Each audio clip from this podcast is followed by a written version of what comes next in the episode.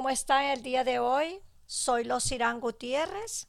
Estoy nuevamente aquí para traerles un debate muy especial con Dexter Christian y Los Irán Gutiérrez. Estamos del canal Una Casa y Dos Generaciones. El día de hoy nosotros vamos a, tener un hermoso debate y hemos encontrado en la Biblia cuando el pueblo de Israel quería no estar dirigido por los profetas, sino ellos estaban proclamando, ellos querían tener un rey. En ese tiempo, eh, el profeta Samuel, a, eh, a través de, de, la palabra que Dios le daba a él, les concedió, ¿verdad? Dios concede de que haya un rey y ese primer rey que fue puesto al pueblo de Israel es Saúl.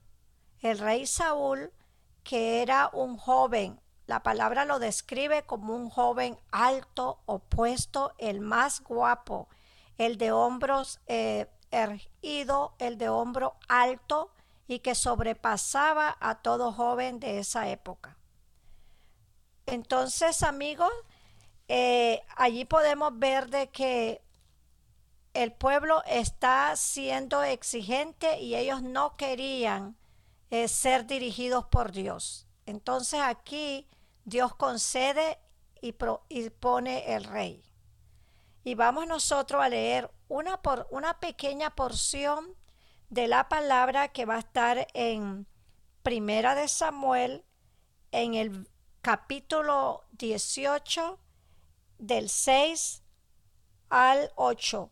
La palabra dice así, aconteció que cuando volvieron ellos, cuando David volvió de, de matar al filisteo, salieron las mujeres de, de todas las ciudades de Israel y cantaban y danzaban para recibir al rey y decía, con sus panderos cantaban y decían, David mató a sus miles y Saúl mató, David mató a sus diez miles y Saúl mató a sus miles.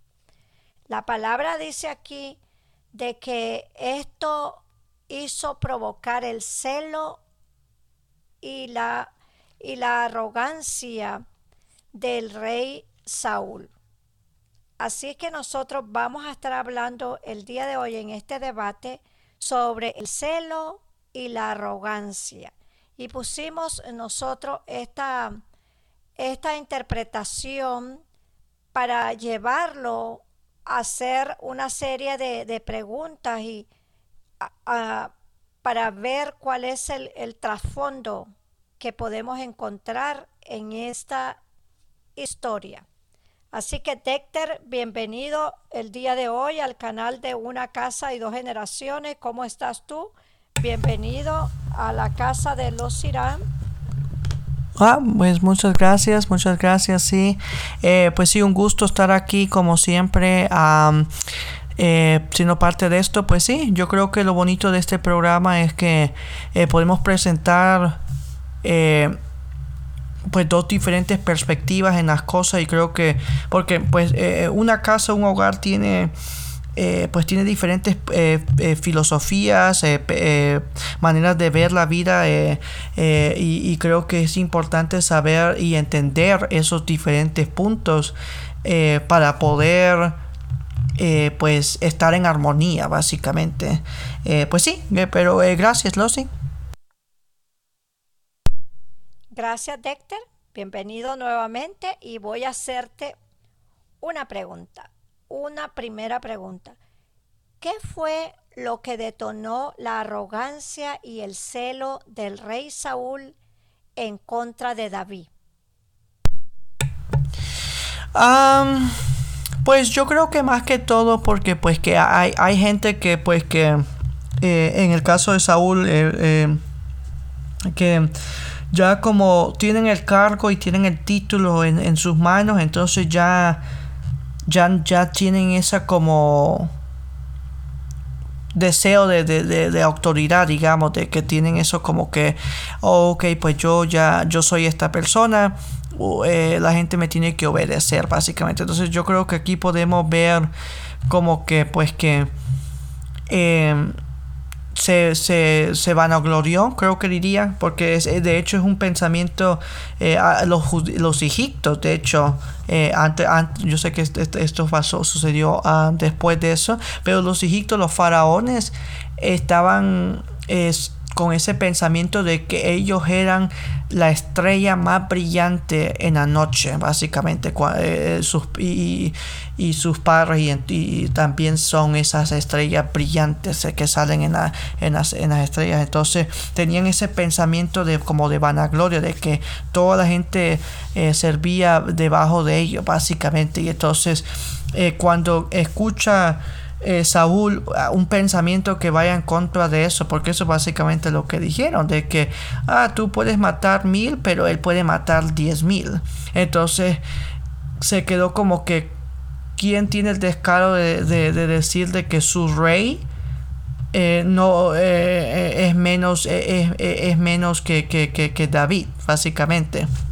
Entonces ahí podemos ver de que es simple y sencillamente pues la, arrogancia más que todo de que eh, de que se creen como que dejan de como de, pensar de poner los pies sobre la tierra como se diría y, y, crean una imagen de lo que ellos deben de ser y lo que la gente los tiene que ver eh, ¿los irán? Sí, sí, claro que sí estoy de acuerdo contigo de que a veces eh, en el mundo secular, ¿verdad? Los que somos y predicamos la palabra, eh, cuando eh, no estamos sometidos directamente a ese ser supremo y, tomamos nosotros decisiones por nuestra propia cuenta y hacemos que nuestro ego salga a flor de piel y es allí donde podemos dar cavidad a esa arrogancia y a ese orgullo. Eh, entonces, yo considero, eh, de acuerdo a mi generación, ¿verdad? Lo, que yo opino a mi generación, generación adulta, de que el pueblo de Israel tenía que, pasar por, por todos estos acontecimientos, ya que pues siempre habían sido rebeldes y estaban siendo rebeldes porque decidieron ellos separarse de, la alianza de que Dios les daba a través del profeta y ellos querían un rey, pues el rey allí lo tenían. Sabemos según la palabra también dice que Saúl era un, joven apuesto, era un, era un hombre fuerte y, de, de altura que nadie se llevaba a la estatura de él, pero era un hombre del campo que trabajaba con bueyes, asno, y, en ningún momento allí nos señala la Biblia de que él estaba conforme el corazón de Jehová. Así que pienso de que por allí va eh, todo este actitud, ¿verdad? Y lo que tú dices eh, es, correcto, le dieron un puesto y la arrogancia surgió allí, ¿verdad? Entonces, Dexter, eh, yo te voy a hacer una siguiente pregunta. Dice, ¿Puedes decirme con tus palabras si tú crees que dentro de los líderes de los templos hay o ministros hay o tienen esa actitud como el rey Saúl? Te la voy a volver a repetir. ¿Tú crees con tus propias palabras que dentro de los templos hay líderes o, o ministros que tienen esta actitud que tuvo el rey Saúl contra David? Dexter. Ah, pues fíjate que muy, buen, eh, muy buena pregunta porque de hecho eh, yo me hubiera ido por esa dirección. Eh, yo creo que la arrogancia y todos estos pensamientos es algo humano que existe dentro de nuestra persona, no es algo que ningún ser humano está eh, eh, excepto de, tener este sentimiento. Eh, hay momentos donde una persona tal vez humilde, como se le dice, puede tener un momento así, digamos, donde no necesariamente arrogancia, pero los sentimientos que nos llevan a la arrogancia, básicamente. Y todo eso comienza con ese pensamiento de como que uno es superior a alguien, básicamente. Eh, eh, entonces, como digo, cualquier persona lo puede tener. Entonces, para contestar la pregunta, sí. Yo, yo en lo personal, yo creo de que hay, hay ministros, hay personas en posiciones de religión que son arrogantes, tienen momentos de arrogancia, ah, se dejan llevar por su imagen personal y su vanagloria en esencia. Y a veces eh, eso se les, se les impide en su camino básicamente de avanzar y seguir mejorando básicamente. Yo creo que lo peor que una persona que, tiene este tipo de como sentimientos es que ellos ya piensan que son exactos, eh, eh, que ya no tienen que seguir las reglas básicamente, o que ya no tienen que seguir trabajando porque ellos ya hicieron su parte básicamente de que, o oh, yo no tengo que hacer esto porque yo ya lo hice antes, o todo esto. Eh, yo creo que el momento son esos como que nos, da a entender de que como que, oh, sabes que esto no está bien porque pues uno siempre tiene que tener digamos la habilidad de, tener el deseo de mejorar y superarse digamos entonces el momento que la persona se crea como que oh yo ya no tengo que hacerlo es como que mm, tenemos debemos de revisar y, darnos cuenta de que si, si esto es la, mejor decisión posible que hay que tomar eh, ¿los irán? Claro que sí, Dexter, perfecto. Yo estoy de acuerdo contigo de que eso sucede también en, los grandes templos y en los pequeños templos. No importa el tamaño del, lugar, sino lo que importa es la actitud del ser humano que está allí dentro. Eh, yo he visto por experiencia propia en, infinidades de veces de que sí se da, y estoy de acuerdo contigo, y lo que pasó referente al rey al rey Saúl, perdón, es que primeramente la Biblia en, ninguno de los pasajes de, donde comienza la historia de, del rey Saúl nos habla y no los enfoca de que era un hombre que andaba conforme la alianza de Dios, ¿verdad? Fue puesto, fue elegido, el Señor sabe por qué, pero aquí miramos de que siempre cuando nosotros, el ser humano, en este caso era Israel, ¿verdad? Eh, actuamos y, queremos por nuestro propio ego. Ellos querían seguir tras, lo, tras, tras los ejemplos de las otras naciones que tenían rey. Ellos querían rey, allí fue dado el rey. Entonces, ahora habían consecuencias, ya que podemos ver en el capítulo 18 desde el, capítulo 9 al 18, donde se habla de todos los acontecimientos para que eh, rey Saúl fuera eh, ungido como rey. Y una de las, de las cosas es que él no obedeció la palabra a través de Dios, a través del, del, de Samuel, del profeta Samuel, y entonces todo esto vino ocasionando este desborde de actitudes en su persona. Así que, Dexter, yo estoy de acuerdo contigo y vamos a, a tener nosotros eh, nuestra otra, otra pregunta. Eh, ¿hasta qué punto crees tú que llevó al rey, al rey Saúl su celo y su arrogancia en contra de David? hasta qué punto fue llevado ese sentimiento que es tan peligroso, el celo y la arrogancia en contra de David. Pues sí, podemos ver eh, eh, que creo que es un muy buen eh, punto para otra ocasión. el sentimiento lo lleva a un lo consume básicamente se vuelve una obsesión para él yo diría de que hay momentos en nuestras vidas que nos suceden y podemos dejar de que nos marquen, que básicamente sean el evento que nos marquen nuestras vidas y que seamos la persona que nunca pudo superar ese evento.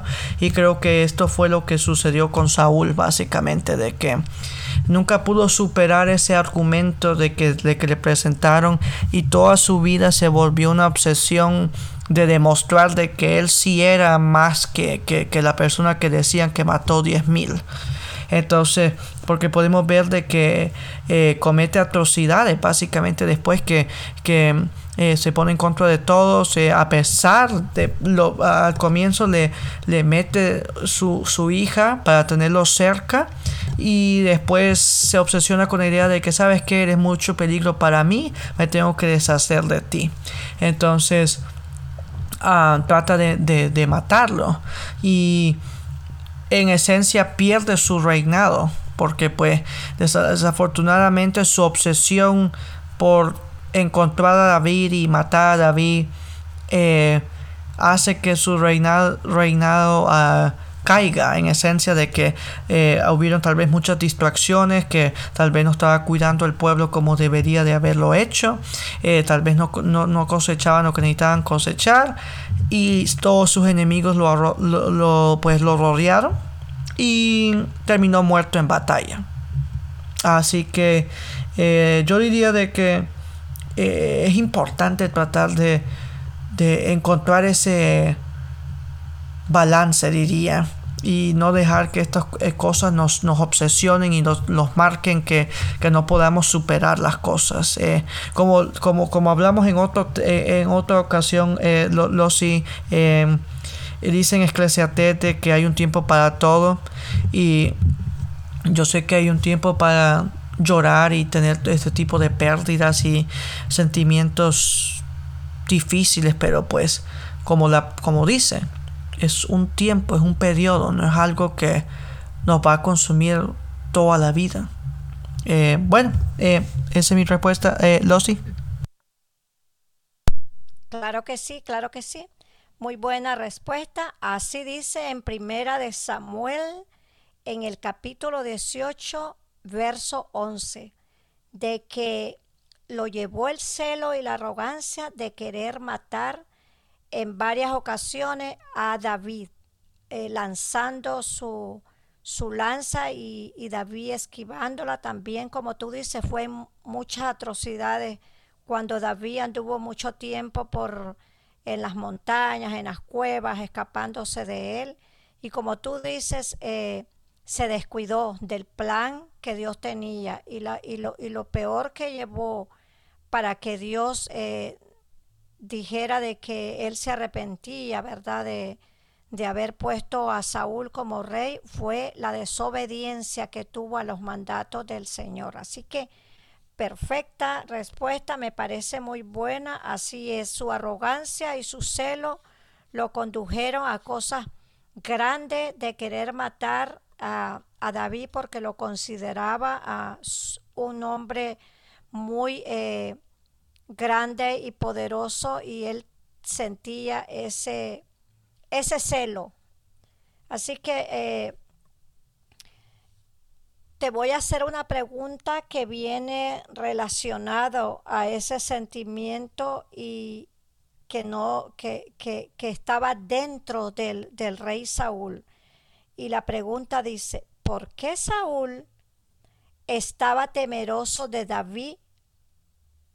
¿Por qué, ¿Por qué Saúl estaba temeroso de David? ¿Podrías explicarme con tus palabras, eh, Décter?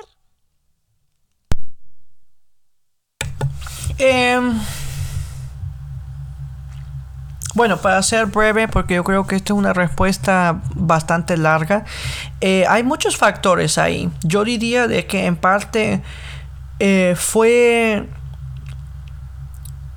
Te pongo esto como ejemplo básicamente de que um, hay libros que he leído yo de ficción y, también eh, películas que hablan sobre, sobre viajar a al pasado o viajar al futuro, de tener una máquina para poder eh, hacerte ese tipo de cosas. Y para eh, la, la, persona las, las, crean para tratar de evitar el evento. Y lo que, y lo que la, la regla del tiempo dice es de que no puedes evitar que el momento suceda porque, porque entonces lo único que vas a hacer es que es que suceda básicamente lo que hace es que la naturaleza lo corrige básicamente de que oh si si si algo no va a suceder de esta forma pues va a suceder de todos modos pero de otro eh, método entonces ¿por qué hablé de eso? porque en esencia eh, Samuel que era básicamente el, profeta en, en, ese entonces, eh, le dice no sé por qué razón, como te digo, sería una respuesta para otra ocasión. Le dice, oh, sabes que eh, Saúl, eh, tú vas a perder el reinado. Entonces, en, esencia, en parte, fue esa paranoia de que, de que iba a perder el poder, de que sentía como que David era la persona que le iba a quitar el reino, básicamente, porque lo, lo que le habían dicho en el pasado pero diría de que al mismo tiempo él, eh, eh, mismo causó su, caída en esencia, porque eh, se dejó obsesionar por esa idea de que necesitaba él demostrar de que él era la persona superior a los demás, básicamente. A David lo miraba como esa amenaza por, por, lo que le habían dicho en el pasado y porque miraba de que el pueblo de Israel amaba a David y tal vez en esa esencia sentía como envidia de que, de que sentía él como intimidación al mismo tiempo de que como que decía, ellos me quieren, pero ¿será que me quieren igual que quieren a David o quieren más ellos a David y por qué es que ellos quieren a David más que a mí? Entonces, eh, creo que podemos darnos cuenta de que por eso es tan difícil estas cosas. Eh, porque lo, lo primero que uno quiere siempre hacer es compararse con otra gente. De que, oh, yo no soy tan exitoso como esta persona de acá. Oh, yo, esta persona está haciendo esto porque yo no estoy haciendo esto, porque esto y esto. Eh, yo creo que es bueno compararse con gente. Eh, porque pues en esencia a veces uno puede superarse. Pero también no, no, obsesionarse con compararse con otra gente, porque tanto esfuerzo uno pone en, compararse con, con, los demás, de que al final uno no hace nada. Porque eso fue lo que pasó con Saúl. Saúl nunca hizo nada para tratar de ganarse el amor de, del pueblo. O sea, lo único que él hizo fue, ok, tengo que buscar la manera de yo deshacerme de David. Entonces mandaba a todos sus hombres que, que gastaba todo su tiempo en, en, hacer un complot de, ok, mandamos a estos para buscarlo por allá, tú búscalo por allá. Entonces usaba todo su tiempo, sus recursos en búsqueda de deshacerse lo que él pensaba que era la manera de ganarse de nuevo el amor de, Israel. Y nunca él hizo algo por su, en su persona de, ir y ganarse ese amor él por, por, por, sí mismo. Entonces creo que, creo que es importante, el mensaje que yo le daría a la gente es de que es que está bien que nos comparemos con otra gente, pero no obsesionémonos como que yo necesito hacer lo que esta persona está haciendo. ¿Por qué, ¿Por qué esta gente quiere más a esta gente que a mí? No, corre tu propia carrera. Cada uno está, cada uno está aquí por alguna razón en la vida. Entonces, lo que, lo, que uno tiene que hacer es tratar de, ser una mejor persona de lo que fue el día de antes. Porque el momento que dejamos de superarnos es el momento que nos dejamos vencer. Y esto fue lo que sucedió con Saúl.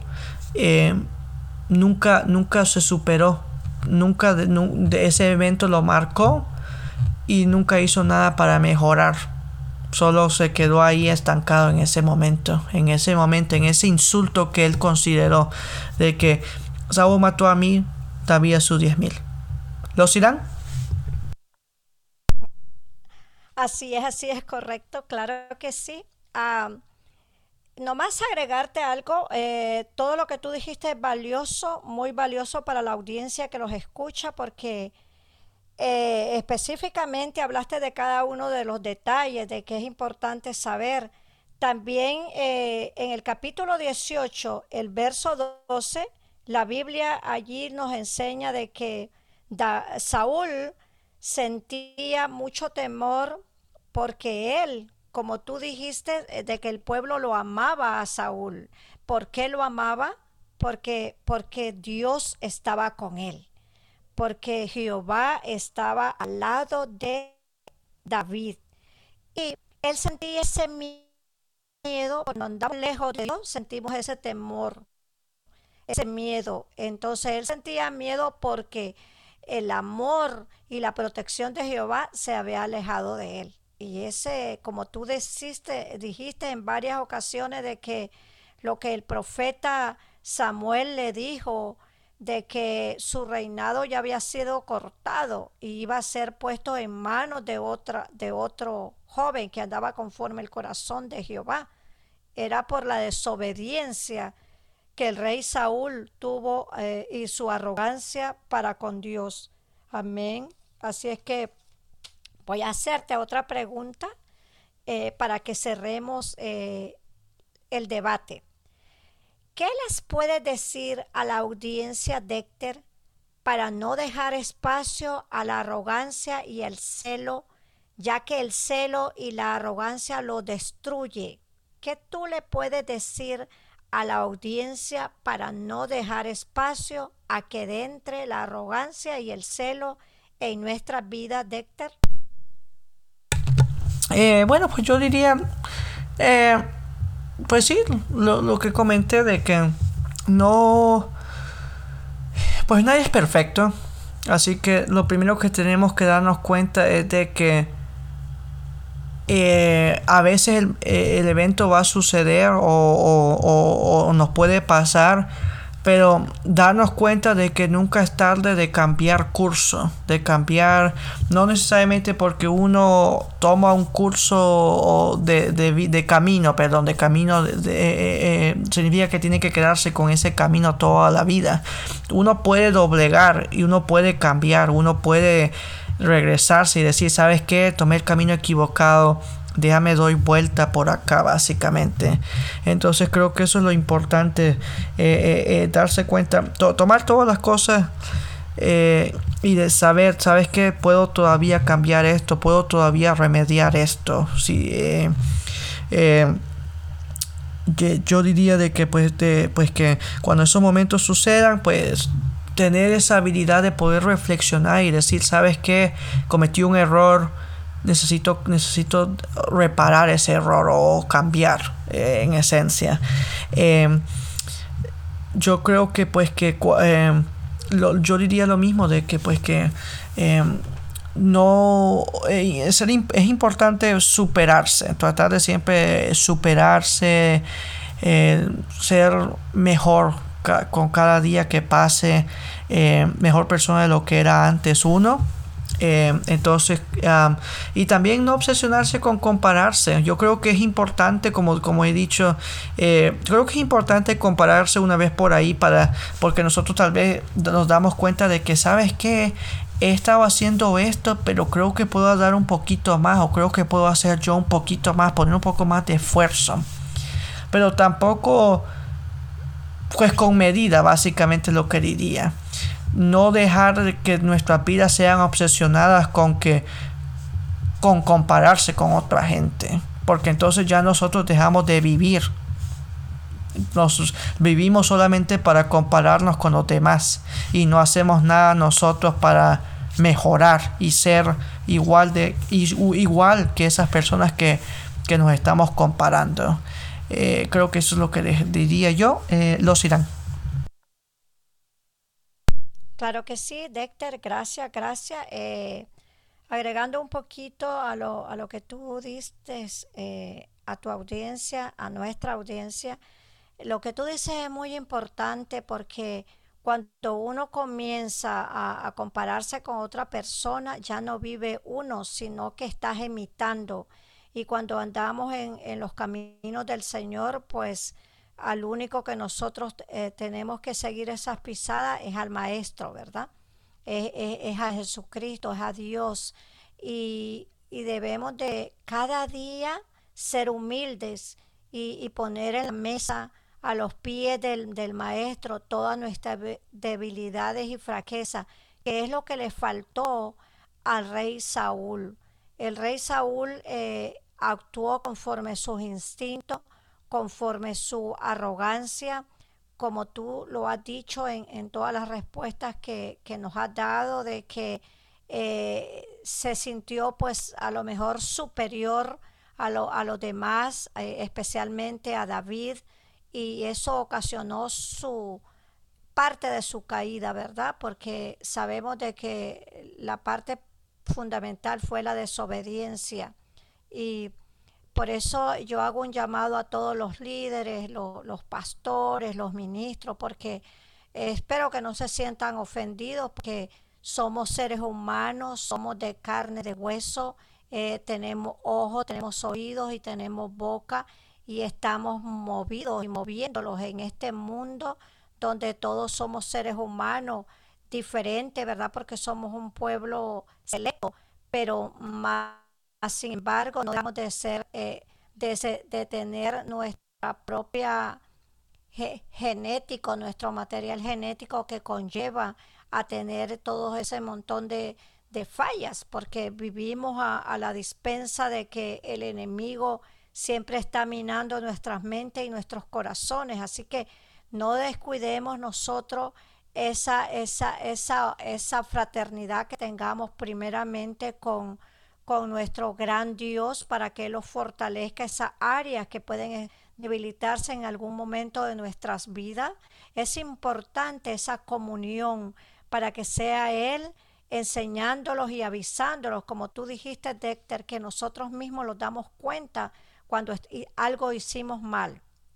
En ese momento que los damos cuenta, pues traerlos a los pies de nuestro amigo, que Jesús es nuestro amigo y Él los va a ayudar para eh, salir adelante. Así que eh, yo estoy de acuerdo con todo lo que tú dijiste, nada más agregué algo allí y quisiera que, que des unas palabras de despedida a esta audiencia que te escucha con mucho cariño y, y que y yo te quiero dar las gracias primeramente a Dios, ¿verdad? Porque sin Él nada podemos hacer.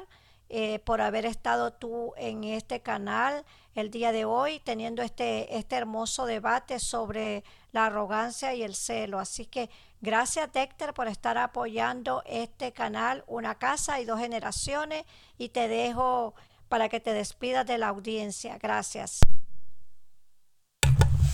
Bueno, pues muchas gracias como siempre. Yo le diría a la audiencia muchas gracias por escuchar. Eh, yo creo que eh, es importante eh, hablar de estos temas porque pues yo creo que a veces nosotros, nosotros nos obsesionamos con, con cosas y tal vez sentimos como que, oh, no, no sé si me entienden, no sé si alguien piensa igual que yo. Entonces yo creo que aquí presentando las diferentes perspectivas y las diferentes opiniones que tenemos, podemos tal vez dar inspiración a nuestra audiencia de que sí existen diferentes opiniones que no necesitamos pensar de una sola manera eh, y que podemos coexistir. Eh, sí, entonces de nuevo, eh, los invitamos a, que nos sigan a nosotros, eh, eh, especialmente a los Irán Gutiérrez. la pueden encontrar bajo su nombre, los Irán Gutiérrez, en YouTube, que está haciendo ella reflexiones bíblicas sobre temas religiosos. Y me pueden encontrar a mí bajo el canal de DC3 Johnson, DC3 Johnson. Ah, y eh, pues de nuevo, como, como he dicho, muchas gracias por estar aquí con, nosotros eh, el día de hoy y ah, hasta la próxima. Eh, Losi, te dejo para que los despidas. Gracias, gracias Dexter, gracias por haber estado aquí presente con nosotros y estoy dándole las gracias primeramente a Dios por este hermoso tiempo, un tiempo, como Dexter decía, eh, nuestro canal se llama Una casa de dos generaciones y este canal es para debates, para traer y agarrar algunos eh, pasajes de la Biblia y traerlos a, nuestra vida diaria o relacionarlos a los templos, que es donde nosotros vamos, ¿verdad? Y pero yo tengo otro canal que se llama Los Irán Gutiérrez en YouTube, donde hay reflexiones eh, cristianas a través de la Biblia. Así es que aquí nosotros nos estamos haciendo debates eh, un poco un estilo diferente, ¿verdad? Que Dios los va llevando por ese camino donde, donde los va a poner y que es lo que nosotros en sí vamos a, a traerle a la audiencia. Así que vamos a elevar una plegaria a nuestro gran Dios y le pido a la audiencia que se una. Eh, Padre Santo, yo te doy gracias primeramente por, por permitirle a Dexter Christian de que esté apoyando este canal y, a la audiencia también te la pongo en tus brazos de amor que, que tú los guíes, que tú los diriges, que tú los unjas, que tú los orientes y que tú los libres de cualquier eh, soberbia o celo que se sienta en nuestros corazones. Así es que gracias Padre Santo por, por estar en mi vida, gracias por darme este aliento de vida.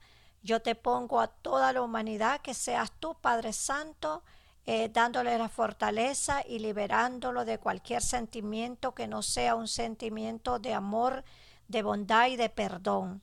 Así que gracias, mi Señor Jesús, por darme la vida. Gracias, mi Padre Santo, por tenerme acá en este momento al frente de tu pueblo.